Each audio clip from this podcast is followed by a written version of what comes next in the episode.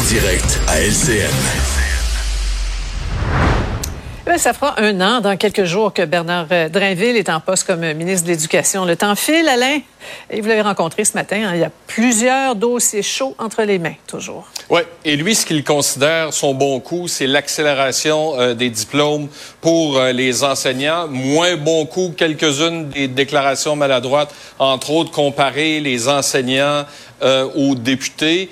Il s'intrigue et s'interroge et se questionne sur la violence dans les écoles. Mais vous avez vu aujourd'hui plusieurs professeurs, euh, des parents, pardon, qui ont été très stressés avec le confinement à mm-hmm. l'école Laurando à Longueuil. Mais on a vu des images apparaître de gens qui étaient agressés par d'autres jeunes. Ça, ça le préoccupe. On écoute.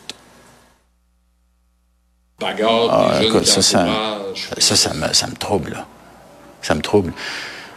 Puis je pense qu'il y a là-dedans un phénomène social. C'est partout, hein, en Occident. Hein, on voit ça partout actuellement. Je pense que c'est lié en partie à la pandémie. Je pense qu'on récolte euh, certains des contre-coups de la pandémie. Mais je pense qu'il y a aussi là-dedans un phénomène social, culturel qui, qui, euh, qui nous dépasse un peu. C'est comme si parfois, Alain, le civisme avait pris le bord un petit peu. Le respect de l'autre, le respect de l'autorité il y a des espèces de règles de base qu'il faut, je pense, renchausser dans notre système scolaire, dans, notre, dans nos écoles, puis peut-être aussi dans notre société en général. De matière intéressante euh, là-dedans pour euh, enchaîner avec notre joute des analyses. Bonsoir à vous trois. Bonsoir, Sophie. Bonsoir. Alors, disons que l'actualité se, colle euh, très bien au propos du, ministre et vice-versa. Un autre traumatisme dans une école, un canulaire heureusement, mais dans le contexte de ce qui se passe au Proche-Orient, on comprend que tout le monde est sur les dents, Paul. Oui, on était en direct à la joute. Yves Poirier nous faisait voir quand les élèves ont été euh, habilités à sortir de, l'école André Laurando et on voyait le soulagement des élèves et des parents morts d'inquiétude heureusement, tout est bien qui finit bien. Mm. Fausse, fausse alerte encore une fois. Mais ce sont des, des, des temps très difficiles à, tous égards. Là. Je parle même pas de la pandémie, le post-pandémique, mais en même temps avec ce qui se passe effectivement à l'échelle internationale.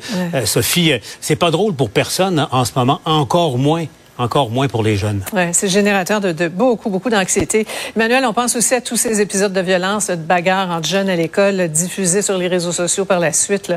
Euh, bon, eh, on s'interroge, là, on, nous parle d'un plan éventuellement pour... Euh, est-ce que ça va ramener un peu de sérénité dans les cours d'école? T'en penses quoi?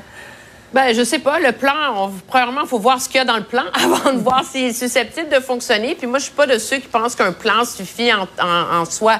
Le plan, il faut qu'il gagne l'adhésion de tous les acteurs du réseau de l'éducation. Il faut que ça devienne un projet d'école, un projet de la communauté scolaire. Puis c'est un projet dans la société plus largement. Là.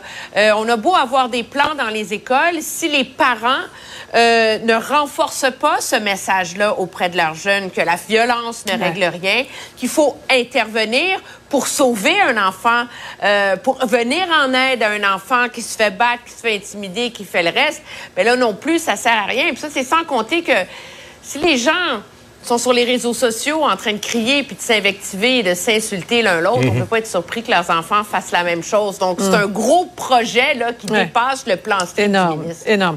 Euh, maintenant, Mario, ministre qui présente là, c'est bon, c'est mauvais coups. Un tout petit résumé, on aura le reportage un, petit peu plus tard. Comment, toi, tu évalues euh, quel bulletin tu lui donnes après un an au, volant du mammouth de ben, l'éducation? je pense qu'il y a une bonne lecture. Effectivement, son bon coup, accélérer la formation des enseignants. Il y avait un problème avec ça, puis il y a urgence de le régler.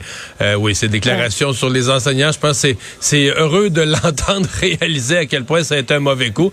Moi, je pense que c'est pas un mauvais ministre d'éducation. Euh, il y a eu des ratés, il n'y a aucun doute là-dessus. Euh, la rentrée, il va falloir qu'on planifie ça mieux, quoique, bon, lui-même reconnaît que dans les centres de services scolaires, c'est un peu le c'est un peu le bordel. Mais là, sa deuxième rentrée, on sera moins, on sera moins patient, moins indulgent à mm. son endroit. Mais ce que je me rends compte surtout, c'est que, on disait que ministre de la Santé, c'était un endroit pour aller se péter à gueule. Puis c'est en train de devenir vrai du ministère de l'Éducation aussi. Parce que le ministère de l'Éducation, t'as déjà, la complexité du monde scolaire. Puis là, t'ajoutes tous les problèmes de société, violence, réseaux sociaux, mais qui dépassent largement le milieu de l'éducation. C'est des problèmes de société. Tout ça se ramasse à l'école. Aïe aïe. Et en plus, M. Drainville a, hérité d'un système qui, qui est dysfonctionnel à, certains égards. Après, après les commissions scolaires, euh, non, tout, le monde a été euh, surpris d'apprendre que le ministre ne savait pas combien il manquait de profs. Euh, il apprenait à la dernière minute. Tu sais, ça n'a pas de sens. À la dernière minute, combien il manquait d'enseignants à, quelques jours de, la rentrée scolaire. Mais aussi, en, partie aussi, le meilleur culpa de M. Drainville est intéressant. bon, évidemment, il, vient, on le sait, d'où il vient. C'est un ancien péquiste. Mais ce que les caquistes ne savaient pas, c'est qu'il amenait avec lui peut-être aussi en partie un, concept très péquisto-péquiste à l'époque. L'autopelure de bananisation. Parce que M. Drainville, euh, faut le dire, il le reconnaît lui-même, au fond, a fait preuve de beaucoup de maladresse dans ses communications. Il faut un communicateur pour mal communiquer. Il va passer en politique. Mais il, il a contribué à, à, ajouter de l'incertitude, euh, à faire en sorte que ça manquait le, mm. message que les parents, que les élèves recevaient, manquait euh, de sens de direction, peut-être d'autorité mm. en quelque part. Euh, sa rentrée scolaire, c'est mieux fait que ce que ça annonçait euh, au départ, mais a une partie de ses problèmes qu'il doit à lui-même. Ouais, en tout cas, il a pris des notes. Gardons-nous quelques minutes pour parler du PLQ. Euh, un congrès en fin de semaine qui vous a sûrement euh, passionné, vous euh, qui aimez tant la, politique. Vous pensez quoi des échanges du week-end? Est-ce que le parti Emmanuel en sort grandi, en pleine résurrection, là, comme on l'a entendu? Il faut pas grandir en résurrection. Je suis pas certaine. On un parti c'est un parti qui a une feuille de route. Il sait où il s'en va. On leur a fait un rapport avec des politiques là, pour qu'on ait au moins un guide là, sur quoi penser, quoi dire. Euh, il y a un échéancier euh, pour avoir un chef. Donc ça, ça permet là, de, que tout le monde rame dans la même direction. Mais moi, mm. je suis de ceux qui croient que le problème de ce parti-là, qu'on peut faire tous les brassages d'idées qu'on veut, il a peur d'une autopsie de ses échecs. Mm. Et c'est bien beau dire le Parti libéral est déconnecté des francophones. Il faut comprendre pourquoi, il faut comprendre comment ça s'est matérialisé, il mm-hmm. faut comprendre comment on bâtit une nouvelle coalition. Et ça, c'est par des post-mortem, c'est par les, une autopsie sérieuse, là. Mais des politiques de ce gouvernement-là sur plusieurs décennies là, pour vraiment comprendre ce qui a mal été. C'est un parti qui, pour l'instant, n'a pas le courage de le faire. Mm-hmm. Et Mario, euh, une course pas avant 2025, là, on perd pas beaucoup de temps avant le prochain scrutin? Ben, c'est un choix stratégique. Moi, je considère que c'est un peu un kit tout double. Dans le sens que ce sur quoi on mise, c'est qu'au printemps 2025, euh, la CAQ va peut-être avoir perdu des plumes, puis que la scène politique va avoir l'air... Mm Présentement, il y a comme un parti là, qui, depuis six ans, domine la scène politique, c'est la CAQ. La scène va peut-être être un peu moins claire, donc ça pourrait donner plus d'espoir à un éventuel euh, candidat que tu peux, as une chance de gagner. Donc, on dit le meilleur candidat pourrait poser leur candidature. Mais c'est sûr que le prix à payer, mm. si tu n'attires pas ces, ces, grosses pointures ou de candidats intéressants, tu vas te retrouver avec un candidat ordinaire, mais qui en plus aura pas le temps de se préparer, là. Va, va devenir chef, puis va se retrouver quelques mois plus tard en campagne électorale. On va avoir juste deux sessions parlementaires pour se faire valoir. Ça, c'est le prix à payer. Mhm. Voilà. Euh, on va parler euh, après euh, cette pause qui s'en vient, évidemment, de ce qui se passe en Israël. le Canada qui ajoute sa voix au pays qui réclame un couloir humanitaire pour évacuer les civils à Gaza. On y revient au retour. Cube Radio. Une autre vision de l'actualité. Alors, euh, des scientifiques qui sont intéressés à savoir quel animal est le plus fort.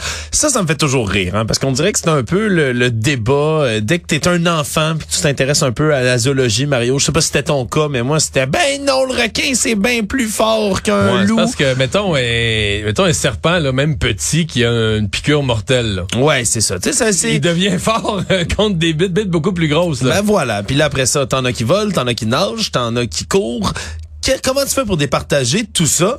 Ben, tu le laisses dans les mains de l'intelligence artificielle, Mario. C'est à ChatGPT qu'ont demandé les gens qui sont avec l'organisation Animal Matchup, qui ont décidé de faire un tournoi virtuel. Hein. Aucun animal n'a été blessé lors de ce tournoi, mais on a décidé de faire un tournoi virtuel. il demandait à ChatGPT, tel animal fait un combat contre tel animal. 256 animaux qui étaient en liste différente dans vraiment ce qui est un tournoi. Là. Donc, on faisait 11 matchs contre 11 animaux, tout type différents. Puis après ça, ceux qui avaient le plus de victoires passaient passer à l'autre ronde, puis passer à l'autre ronde. Puis là, on avait donné une tralée de données à ChatGPT, donc la taille, le poids, la force, l'intelligence, la vitesse des animaux en question, capacité offensive, capacité défensive qui ont été prises en place, donc euh, prise à compte pour ce tournoi-là, Mario. Qui s'est retrouvé en grande finale?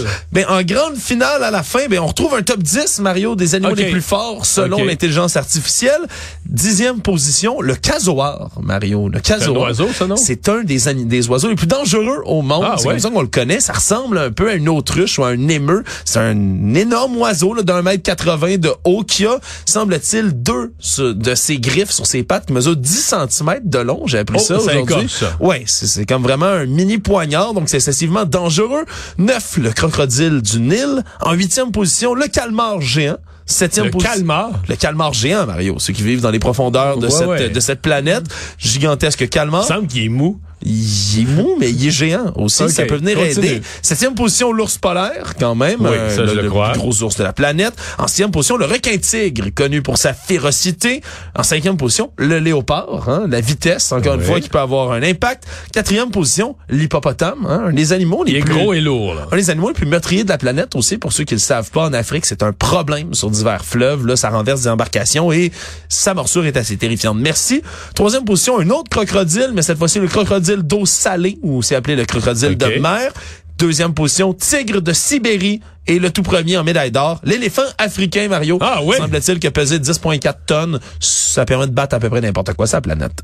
Donc la finale c'est faite dans le fond entre le premier c'est l'éléphant africain puis le tigre de Sibérie. Exactement, qui ont fini par s'affronter et l'éléphant africain, selon l'intelligence artificielle, l'a emporté. Merci Alex. Une autre vision de l'actualité. Cube Radio.